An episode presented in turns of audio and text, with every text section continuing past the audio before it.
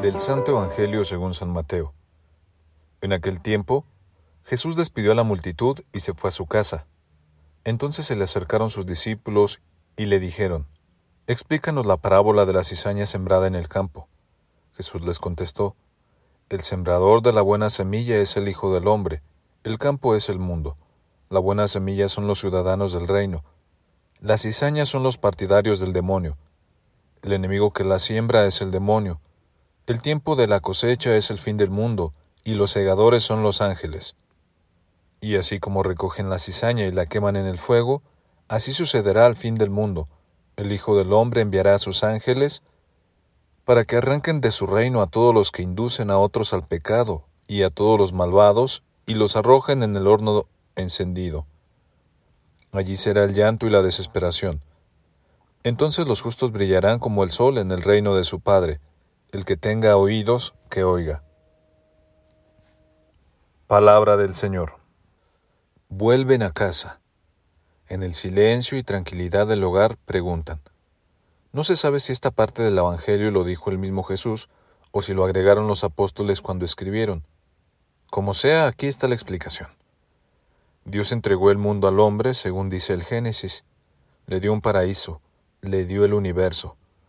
Nos dio la naturaleza bendita, llena de colores y olores, llena de luz y también de noches. Nos dio ríos que bajan de cerros y quebradas, o que nacen en alguna cuenca con mucha lluvia.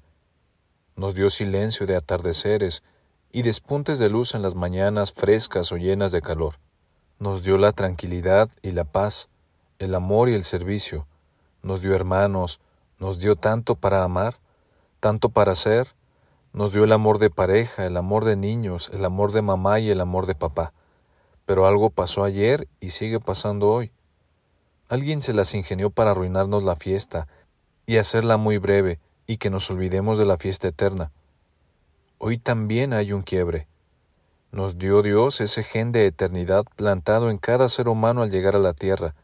Nos hizo buenos, nos hizo amables, simpáticos, hasta que algo o alguien se las ingenió para hacernos uno más del montón, mediocres, pecadores, que miramos a la tierra como destino final, picoteando alimento de aquí, abrevando nuestra sed de grandeza, de eternidad, de lucha, ello en pozos mundanos, terrenales, y no miramos al cielo, destino final.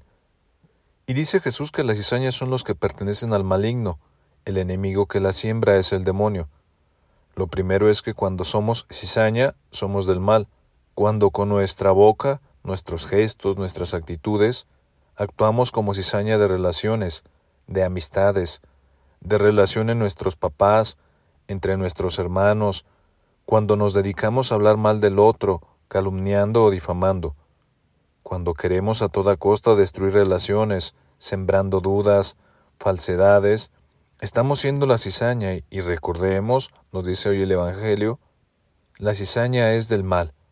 Lo segundo, maldito cizañero que viene a plantar cizaña en el hogar, en la vida, en la vida de los jóvenes y niños, vulnerables ante la vida y que fueron y son víctimas del cizañero, que les quitan la identidad de ser hijos de Dios, amados por Él, les hace perder de vista el destino eterno, cizañeros que llenan de pensamiento de muerte la vida de los nuestros, que llenan de farándula la vida de tantos chicos que creen que la vida es mostrarse, un like o miles de likes, que lo que vale es la figura, la cintura, la belleza física, cizañeros que les regalan primero y después los esclavizan en la droga, que les incitan a vender para pagarse su propio consumo, y que ya después no los dejan salir del negocio donde tienen que destruir la vida de tantos otros para poder sobrevivir.